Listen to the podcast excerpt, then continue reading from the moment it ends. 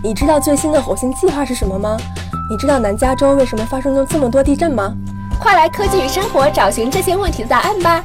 科技与生活，充实科技知识，带来生活方便。刘登凯、黄欣怡、张梦文共同主持制作。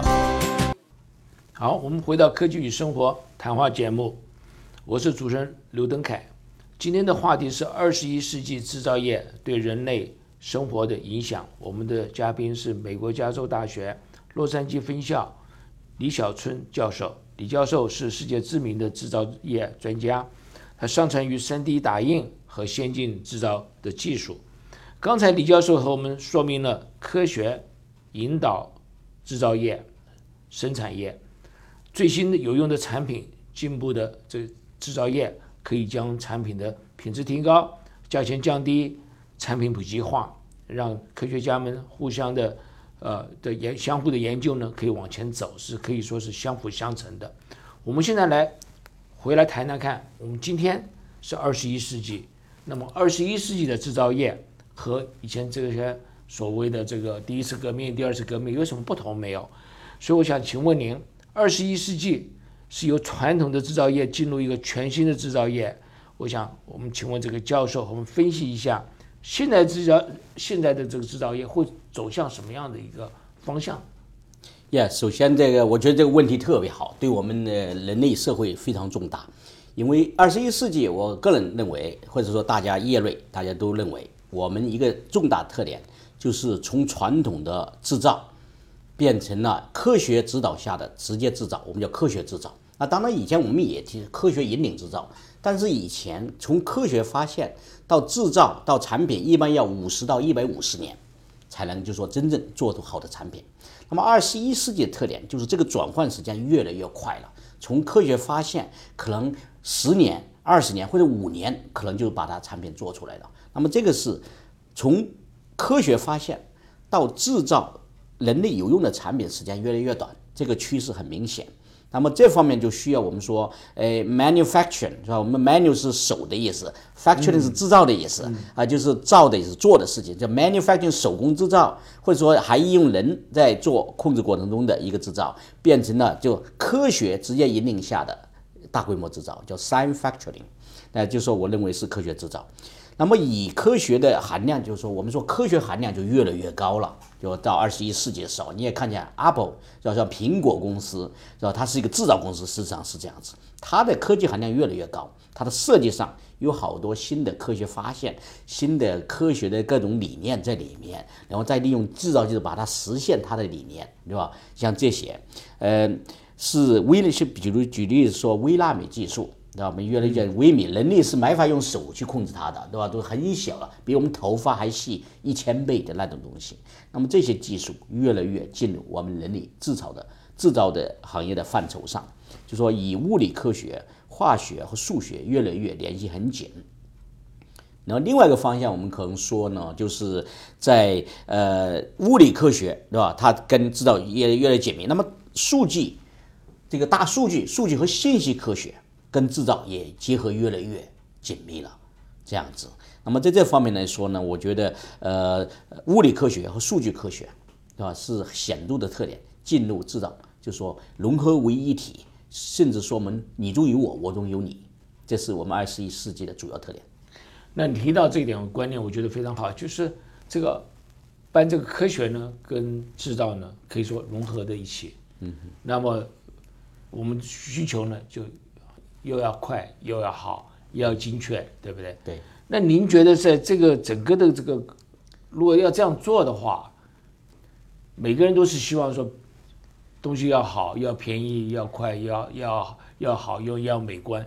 那您觉得要这样走法，这个关键的可能的因素在哪里？除了这个科学跟技术联融合起来，这这关键的一些特别的技术在哪里呢？您觉得是？那么这技术首先就是我们呃要呃对科学要有深刻的理解，或者有很重要的存储。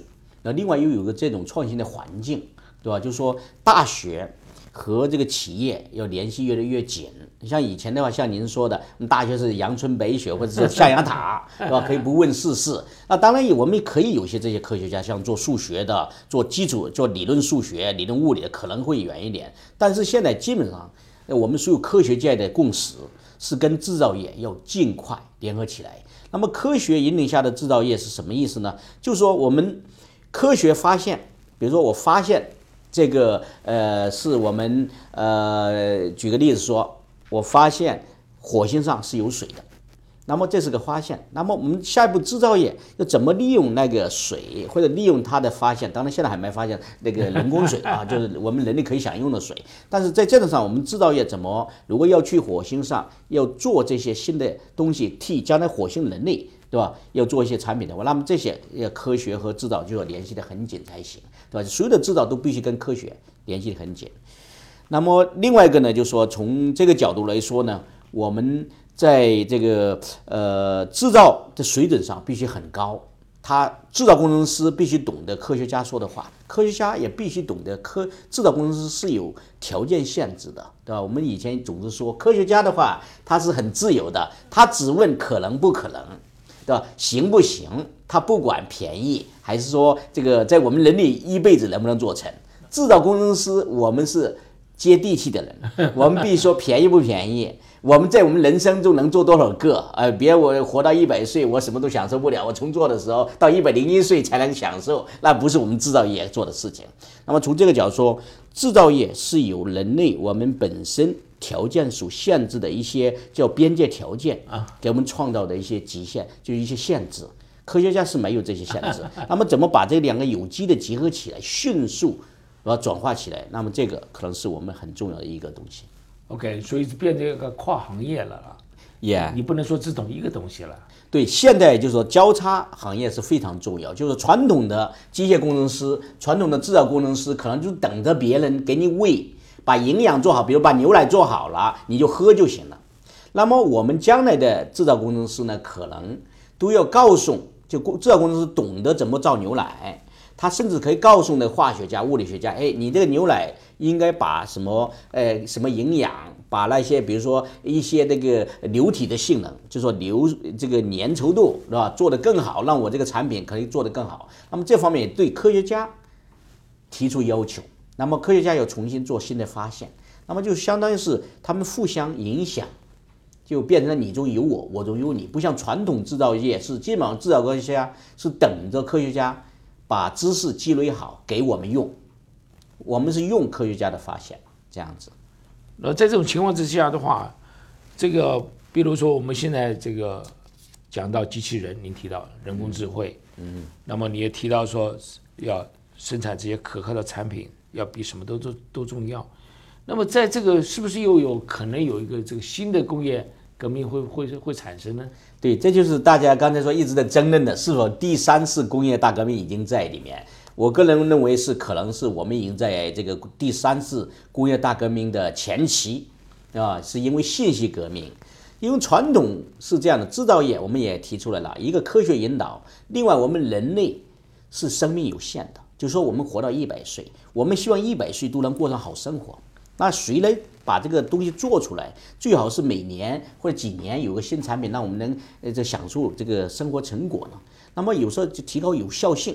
那么提高有效性的话，数据科学和这种这个计算机科学确实提高了我们的这个有效。比如说我们原来要算一个呃算一个账吧，我们算账，你看你你要算半天的，比如做一个税表 做半天，现在计算机一下给你运出来，很快就算出来了，这就等于是。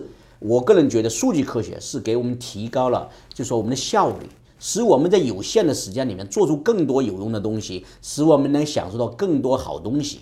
这是我个人认为，随着这样人工智能、机器人都要取代我们传统的很慢的那种生产活动，它。可以替代我们做，另外一个它可以提高很高的效率，它可以日夜做，它不用睡觉，它可以做，对吧？那么这些像云计算扩充了我们计算和信息的那种呃处理范围，像原来以前，比如说呃举个例子说要打一个小型的战争的话，那一般靠指挥员那个脑袋去算它，对吧？或者有些参谋给他进行数据。那么现在基本上你我们也看到，要是一个大型的战争的话，它计算机模拟呀，各种的数据云计算、数据处理的话，它就是使它的决策和创造有用的那种决策设计的话，非常提高效率。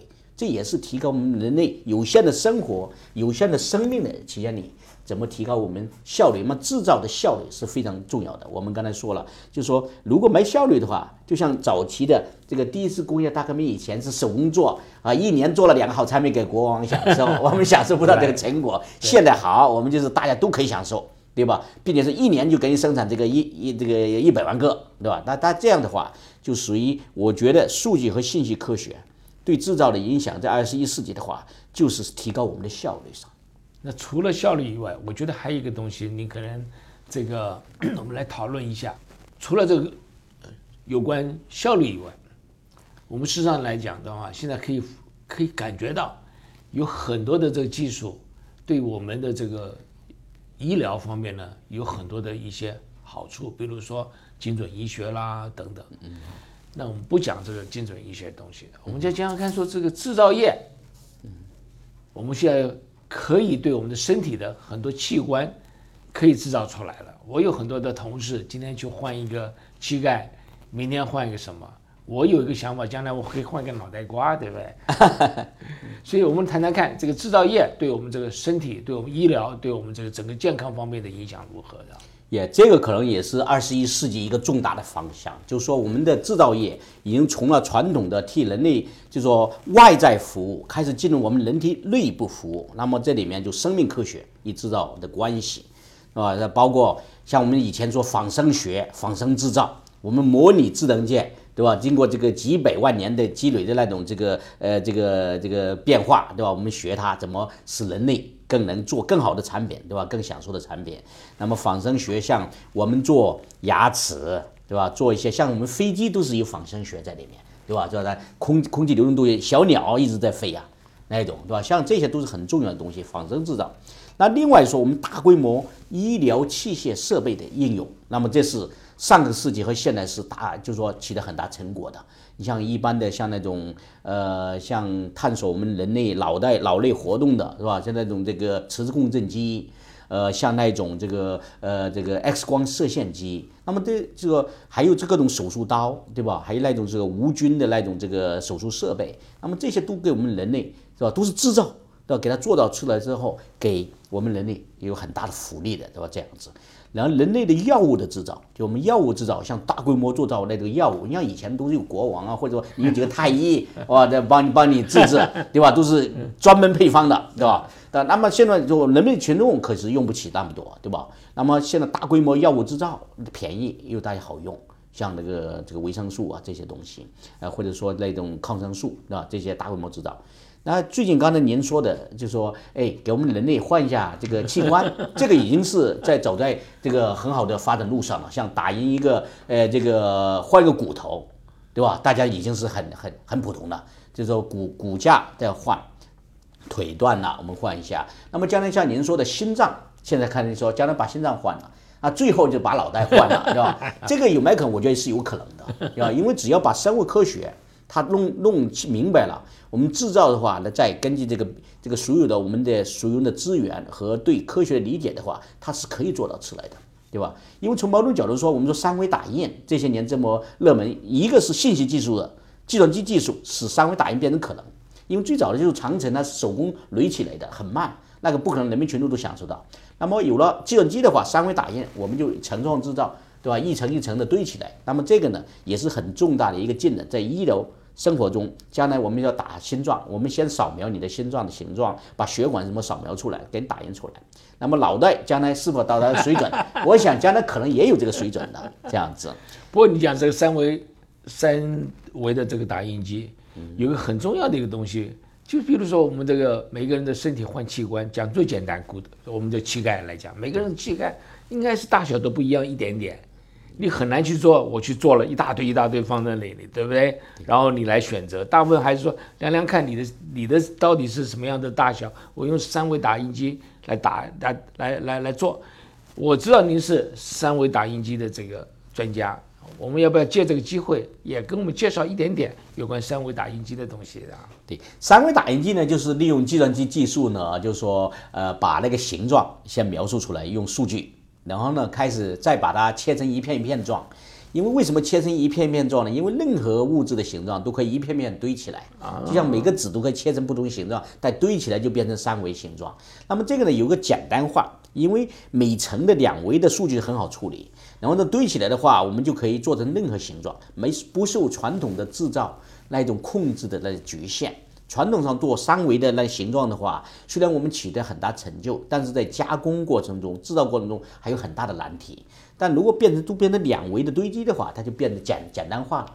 说白了，三维打印的技术就是简单化这个传统这个制造那个一个重大进展。那如果三维我们讲起来一个空心的东西，你怎么做三维打印出来的？也空心也可以，就是说里面呢有个支持的支撑的材料，就做完了之后两种。如果是里面是空心的，我们只要有个小孔在里面，就可以把那个，比如说里面放一些这个可以牺牲的一些材料，对吧？或者用水可以溶掉的材料，比如说我们两种材料，一个骨头材料，然后里面有一个塑料在里面，然后最后打印，我一层一层打印完之后呢，哎，我们再把那个里面那个塑料给用用，比如用水或者用什么把它化掉，这样呢就变成空心的材料。这个是可以做的，也，就基本上三维打印是没有任何形状的限制了。是啊，那你记不记得我们以前很早以前小的时候，我到故宫去参观，它有一个球，里面还有一个球，里面还有一个球，再有个球，那那些东西大概要以前的匠人要花很久的时间才能够做。也在很也就属于说很专门的、很特别的一种工艺去做，并且很慢。那我们今天用三 D 的打印机、三维打印机就可以做的很简单。也基本上就没有限制了，我们很快就可以做成，并且说我们不单是打为那个这每个套球，我们球中套斜着套个球，或者说有环形都行，就任何形状都不受影响。就这方面是三维打印这个对这个形状。脱离了对形状的控制，哎，对形状的限制。那么另外一个呢，就是说，它因为它每层呢都可以这个进行精密控制。我们回到三维这个打印对生物的影响，甚至我们将来细胞都可以一层层堆上去。就像刚才您说的，太太太神妙了吧？哎，太神妙，就是我们脑袋将来如果我知道我脑袋所有的结构，那么每层每层的时候把你细胞都搞清楚的话，我就把细胞一层层堆上去。这就创造这是天方夜谭吗？还是说现在已经有人在做了？呃，这个脑袋还没到，但心脏和那个我们的气状，就就像我们的一些像呃肾脏，这已经开始在三维打印了。它是打印是通过什么方式呢？是跟个跟生物结合相结合起来，就是说我们做一个支架，就像种种我们种菜一样啊，先把支架搭起来，再把那个菜种子放进去。那么现在也是这样，我们先把比如心脏的或者把肾脏。哦，那个形状先用那个呃三维打印给打字打出来，然后再把那个所有的细胞放进让它长成。那么这方面已经是开始了。那么将来呢？我觉得科技如果真正发展到一定程度，说现在我们去火星这么难，将来不用太难了。就说我们用个发射机把人的所有的信息发到火星上，火星上我们再运台机器去把人打出来、打印出来就行了。当然这个有点天方夜谭哈，我也我觉得这个也有点太疯狂了。但是有没有可能呢？是有可能哦。那就是不是我去了嘛？那是别人去了的。哎，就说你的这个这个分身去，你变成神仙了。那就是爱因斯坦讲的这个职能互换，把我这个那这个值。变变成一个能量，能量转过去，那边的另外就出来一个东西。对，这个是这个制造的终极追求，就是说我们对人类，对吧？我们都可以，就是说，哎，改变我们的生命周期，对吧？提高我们生命的品质。对吧？现在我们基本上人类基本上说不可能超过一百五十岁。那么将来有了制造技术，你也不用担心我脑袋都给你打印出来，你一百五十岁再给你打印一个你自己，那不就行了吗？啊，当然这有点远。对对是是，你看来是有点远啊。但是我们目前为止的话，很多东西可以用在我们的身体健康维护维护方面了，对不对？骨头啦、脚啦，你刚刚讲的很有意思。这个你说肝脏这个就有人有人在做了，在研究，在研究了。这方面可能也像我们提的，制造一个重要的特点就是把原来只有这个少部分很有钱的人，是吧，或者那种百万富翁才能享受的东西，让大家都能享受。你比如举个例子，你要换肾脏或者换一些气脏，原来只有很有钱的人才付得起了。你要请著名的医生，有很好的那种气脏，对吧？要排队，或者是要要特别选。换血这些东西都是需要很多钱的了。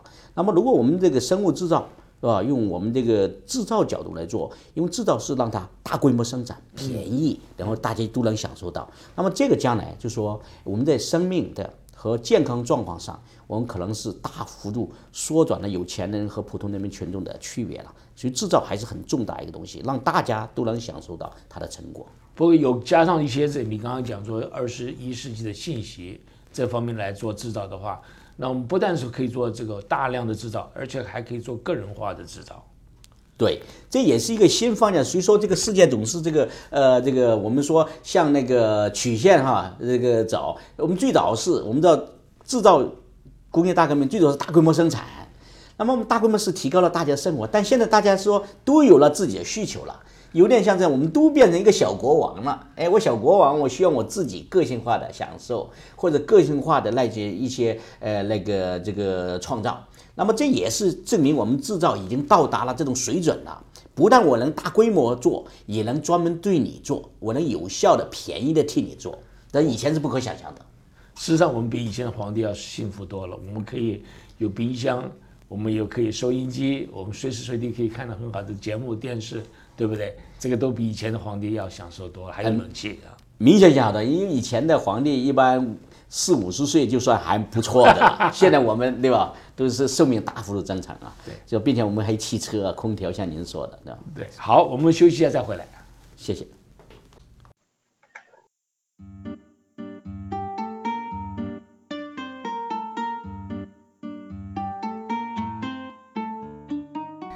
大家好，我是 Stephanie。你知道吗？我们的节目推出微信公众号了，请在微信公众号中搜索“科技与生活谈话节目”，更多资讯，更多台前幕后，快来和主播互动交朋友吧！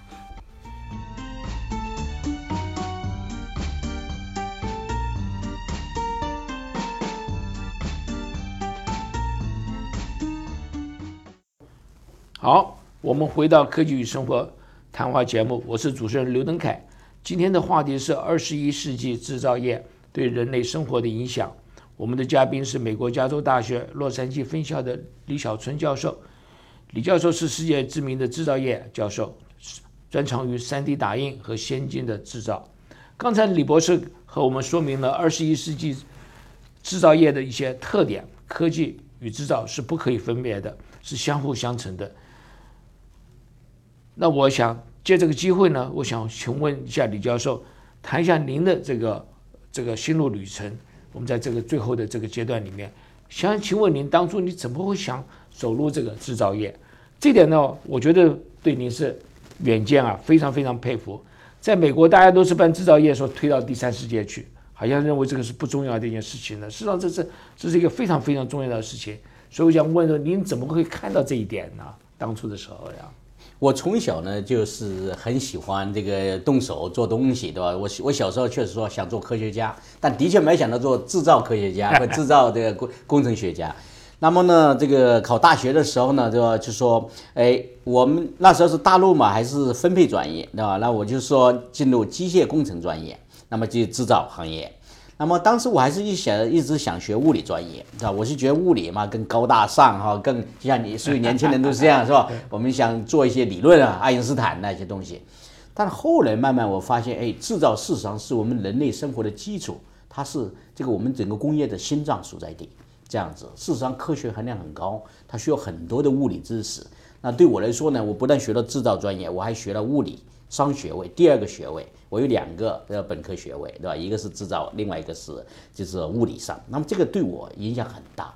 那么我一直意识到科学和制造关系它很紧密，对吧？那么在这方面呢，我就变成了越来越喜欢制造了。事实上，我是一直认为这个呃，从这个二零年左右，我就认为美国这个政策，对吧？全球政策就把制造空心化是错误的，因为我是意识到，嘿，我们用科学能够制造结起来，提升我们制造的品质。提升制造的效率，那么这方面是很重要的。那么事实上证明，现在到美国正好要回头走这条路。那我觉得我走制造是很值得骄傲的事情，并且我们做制造的事情，制造的这个科学家来说呢，我们是，哎，现在我们说二十一世纪的特点，既要对天上的事情要懂，对吧？我们要知道天上的事情，也要关心人间的事情。我们是中间的连接器，对吧？既要知道天上，又要知道人间的这个疾苦，我们接地气，又要上的天堂。所以你不只是玉皇大帝，你还是这个土地庙。我们两个都想做，要要事实上证明这个确实需要把这个连接连接起来，才能把我们人类往上托升，对吧？原来我们就是说哈，上帝的话是很远，或者说呃上天很远，天天上很远。现在我们说要把人类往上托，而不把天上往下压，这是我的观点。对吧？那么我们制造就是做这个东西。我们把人类的生活水准，是吧，和科学含量往上升的话，我们就跟天就越来越接近了。我们更接近云层。对，您这个今天您是在美国最高学府做教授，我想您对这个年轻人有什么期许没有？我们借这机会，您跟他们说说几句话呀。我就希望我们年轻一代啊，既要有很深的理想，说我们要做一些，哎，就说天上的事情，同时要脚踏实地，要确实替我们人类要做出贡献。然后把两个结合起来，要做到有创造性的，既要有可靠性的，对吧？替我们生活做出改变。我们输的努力，科学和制造，或者说做其他事情，都是朝这个方向努力的话，我们人类的生活提升，对吧？这个我觉得这个还是蛮重要的。你这是解决人类最大的问题了，困难的问题啊！我们解决物质上的问题，兼带把精神领域也往上提升，所以我们是哎像一个平台，把人类往上提升。对，那么就希望这个平台能给大家更好服务。对，说的太好了的。我们今天这个时间到了，那我想请李教授给我们做一个总结，差不多两分钟的总结，好吗？好，谢谢。那这今天很高兴跟大家有机会啊，这个聊我。最喜欢的这个行业的制造，对吧？当然，这个我们也聊到了这个制造，它是社会之基础，确实是人类这个生活的心脏所在地，因为它是中心的目的是更有效、更便宜，对吧？更大规模的使我们人类普通人民群众、中下层人民群众。包括上层人民群众，对吧？这些就全能提高我们的生活品质，等于把我们整个能力往上提升到这种一种一种行业。那么我是很值，我觉得很值得骄傲。虽然大家在传统的呃这个呃观点中是觉得制造是很那个脏的一个行业，其实不是，我们技术含量很高。刚才提到我们是历史上是科学引领的制造，然后制造又同时推进科学的发展。那在二十一世纪，科学含量越来越高，它必须要有。那包括这个物理科学扩拓展我们制造的空间，信息大数据技术增强我们的效率，生命科学制造我们使我们制造中更能促进人类的生活品质和生活寿命。那这些是我觉得，呃，二十一世纪我们需要做的事情，也是很值得骄傲的事情。我觉得人类有两个大的特点，第一个好奇心，第二个喜欢动手。你有没有看孩子们都说我来我来我来？他再小的他说我会做，不要你帮忙，有没有？对呀，这也好多啊，这就是制造和科学的呃结合的萌芽。对，没错没错。所以我们今天非常感谢 UCLA 李春李小春教授来到科技与生活，畅谈有关二十一世纪制造业对我们生活的影响。制造业绝对不是一个所谓的这个低科技，也不但不是一个低科技，而且是一个非常高度的技术的一个科学。所以再度感谢您。要上我们的节目，希望有机会的话，我们再来更详细的谈一些制造业的东西。谢谢刘博士，好，谢谢您。本节目《科技与生活》由刘登凯、张梦文、杨雪和杨洋教授共同制作主持。本节目合作伙伴为南加州科工会，同时感谢金华之声台长李金平先生的大力支持。下周六下午三点到四点再见，祝大家周末愉快。再见，再见，拜拜，拜。